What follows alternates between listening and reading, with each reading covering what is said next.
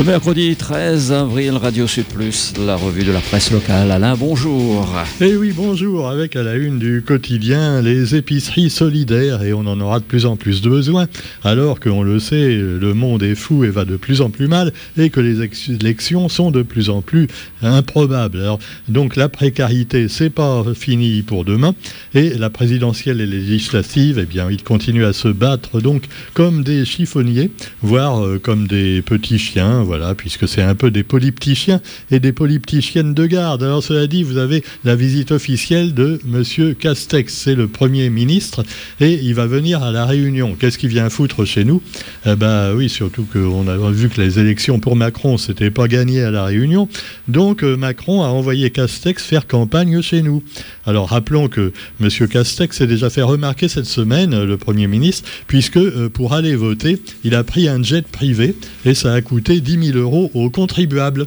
10 000 euros, plus évidemment le carbone répandu dans l'atmosphère par le jet. Alors apparemment, le Premier ministre ne sait pas qu'il y a des votes possibles par procuration. Hein. Alors quoi qu'il en soit, eh bien, vous aurez donc euh, M. Cassec qui va faire carrément 10 000 kilomètres pour euh, venir nous voir et essayer de convaincre les indécis qu'il faut voter et qu'il faut voter pour Emmanuel Macron pour empêcher la méchante, euh, et oui, la méchante Marine Le Pen d'accéder au pouvoir. Et c'est pas simple parce qu'effectivement, on sait que selon certains observateurs, celui qui a gagné vraiment les élections à la Réunion, c'est un certain Mélenchon, Jean-Luc Mélenchon.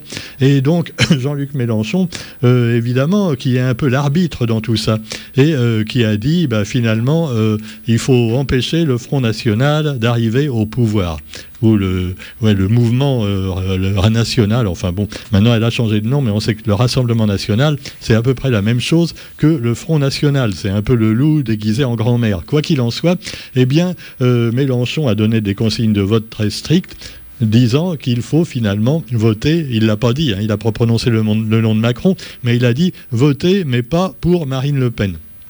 Alors, comme il n'y a qu'un autre candidat à la place et que c'est pas lui, tu vois, bon. Alors, cela dit, c'est un peu l'avis également des autres euh, dirigeants euh, de la Réunion, euh, Huguette Bello, Melchior et tous les autres. Et finalement, les électeurs sont dans le flou, ils savent plus trop quoi faire. Surtout qu'il y a un tiers, paraît-il, des électeurs de Mélenchon qui voteront bien pour Madame Le Pen au deuxième, tour.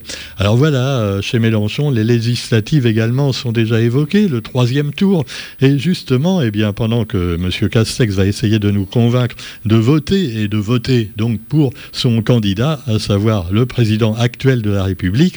Alors celui-ci, bah oui, il faudrait peut-être qu'il change un petit peu les mesures qu'il avait dites droit dans ses bottes. Euh, il n'est pas question de revenir sur les réformes. Euh, maintenant, il commence à réfléchir, tu vois, Emmanuel. Ah ouais, ouais. Alors pour les retraites, par exemple, il se dit prêt à négocier négocier plus pour gagner plus de voix. Euh, l'âge de départ à la retraite, quand même, il faut le rappeler, avait changé déjà beaucoup en 1980. Hein. Il était passé de 64 ans en moyenne à, 61 ans euh, à la fin des années 2010, enfin 2000 plutôt, et il était remonté puisque ensuite, eh bien, les différents présidents avaient décidé peu à peu de remonter l'âge. Alors on en est maintenant à, près de 63 ans en moyenne hein, pour l'âge de la retraite, et donc il voudrait faire monter euh, jusqu'à 67 ans, mais étaler jusqu'en 2030.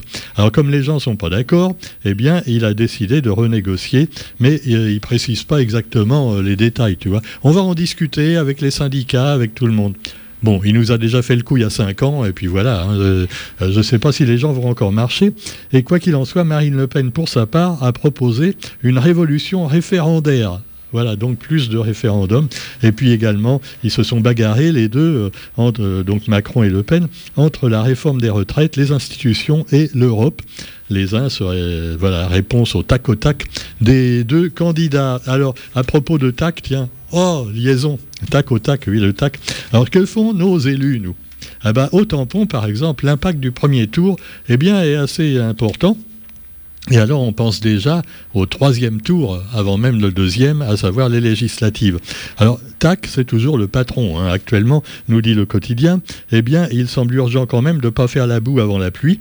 Et en s'étant déclaré soutien d'Emmanuel Macron, un choix de raison, tout en étant, étant notablement accueillant avec Marine Le Pen lors de ses visites dans l'île, eh bien, euh, TAC euh, attend l'éclaircie et s'interroge encore sur le profil du candidat à présenter.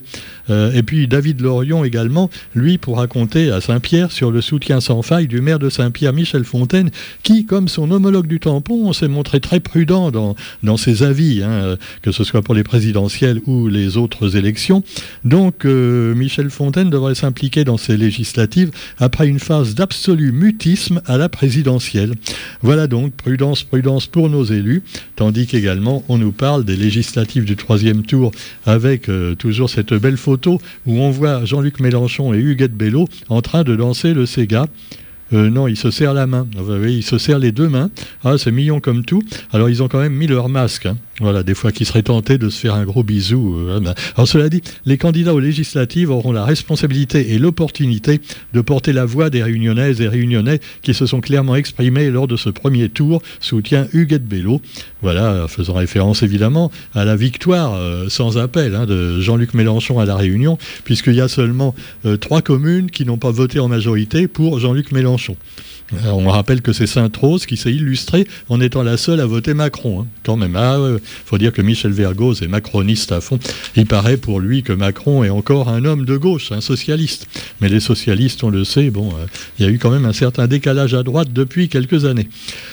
Et puis alors un autre article qui n'a rien à voir, alors là, ce sont les démons du père Ibrahim. Alors le père Ibrahim, euh, voilà, c'est un nom musulman, mais le père est catholique, et même catholique intégriste. Alors c'est quand même, euh, je ne vais pas dire que c'est marrant, parce que c'est une affaire très triste, mais il passe devant le tribunal, la cour criminelle, ce curé traditionnaliste de la Réunion, euh, qui fait la messe en soutane, qui a également le petit col mais il n'y avait pas que le col qui était raide apparemment, tu vois, euh, oui, euh, apparemment au niveau de la braguette de la soutane aussi. Alors donc, euh, il a été, il va être condamné, on l'espère, pour viol et agression, qu'il a, d'ailleurs reconnu. Hein.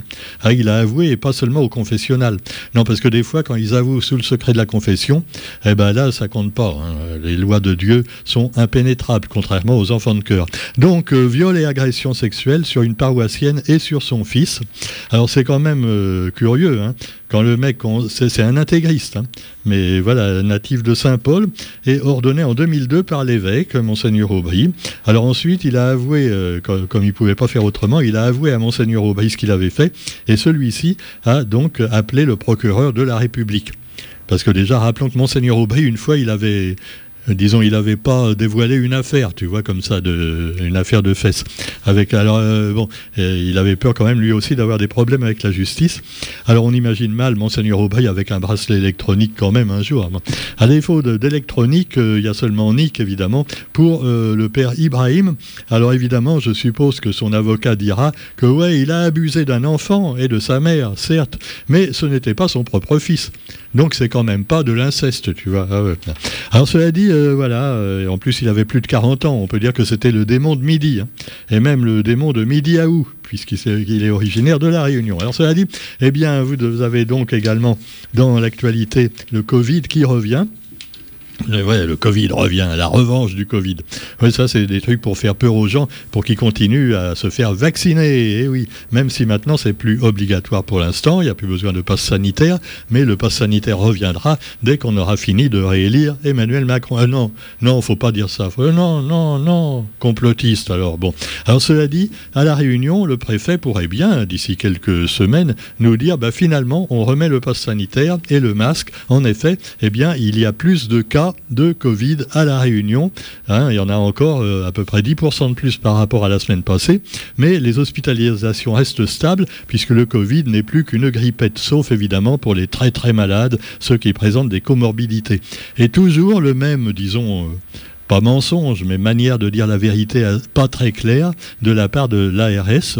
Alors on apprend qu'au cours des sept derniers jours, 11 décès liés au Covid sont à déplorer liés au Covid ou de malades qui ont attrapé le Covid mais qui sont morts de leur diabète ou de leur obésité, enfin bref. Deux personnes âgées de 65 à 74 ans et puis neuf personnes âgées de plus de 75 ans. Alors attention, huit personnes n'étaient pas vaccinées sur 11. Hein. voilà. Les trois personnes vaccinées présentaient des comorbidités. D'accord, mais on ne parle pas des personnes non vaccinées. Euh, elles ne présentaient pas des comorbidités aussi, les personnes non vaccinées? Non, parce que voilà, il faudrait quand même nous le dire, tu vois. Euh, non, mais ça, on ne le dit pas parce qu'il faut vous faire vacciner. On vous l'a dit. Alors, ça a dit, vous avez également dans l'actualité euh, la, semaine de l'innovation. Alors, alors qu'il y a déjà eu des innovations pour les vaccins, puisque maintenant on a le choix avec un autre vaccin, le fameux Valvena. Et puis, bah, vous avez l'économie circulaire et la transition écologique présentée donc à la semaine de l'innovation 2022 consacrée au business model circulaire. Alors ça veut rien dire, tu vois, mais enfin bon, ça fait bien. Business model circulaire. Modèle en anglais, hein, M-O-D-E-L-S. Voilà, models. Business models circular.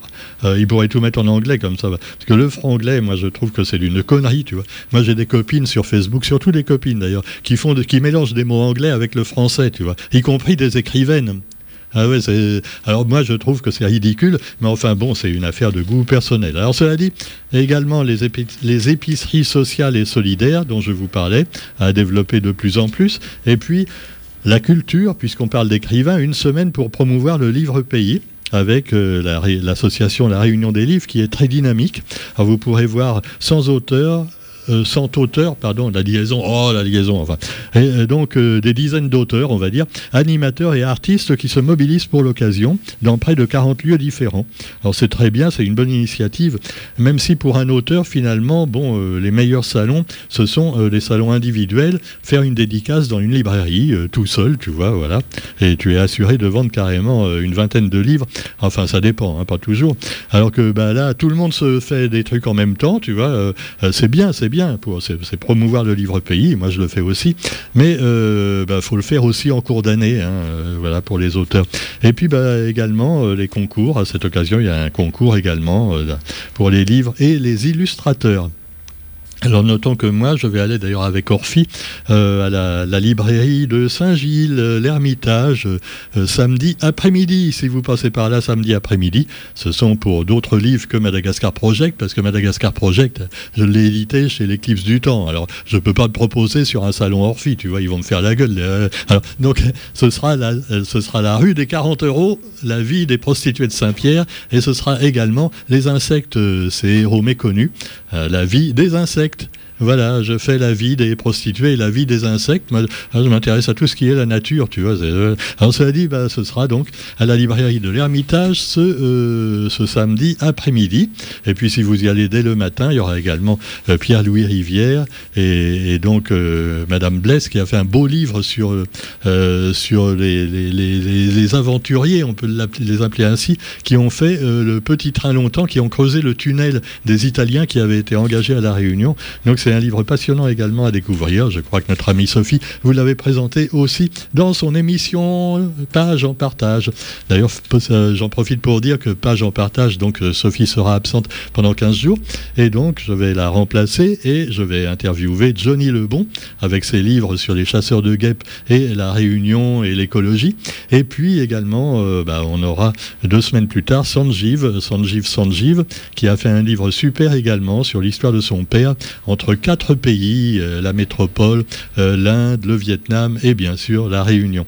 Oui, la Réunion n'est pas un pays, c'est une région. Ah, pardon, excusez-moi, les nationalistes. Oh là là, on va pas se fâcher. Allez, musique également avec un duo inédit au cabardoc et au bambou à découvrir les musiciens David Sicard et Stéphane Brunello le 15 et le 16 avril. Et puis un concert de solidarité pour l'Ukraine le samedi 7 mai au parc Expobat de Saint-Paul. 16 artistes réunionnais qui ont décidé de participer à ce, concert euh, Unis pour l'Ukraine, un grand show musical qui aura lieu donc le samedi 7 mai à Saint-Paul. Il y aura bien sûr Daniel Waro euh, et, bien d'autres. Alors, euh, c'est pour les réfugiés ukrainiens vivant en métropole, en Pologne et en Roumanie. Allez, bonne journée et à demain pour la revue de presse. Salut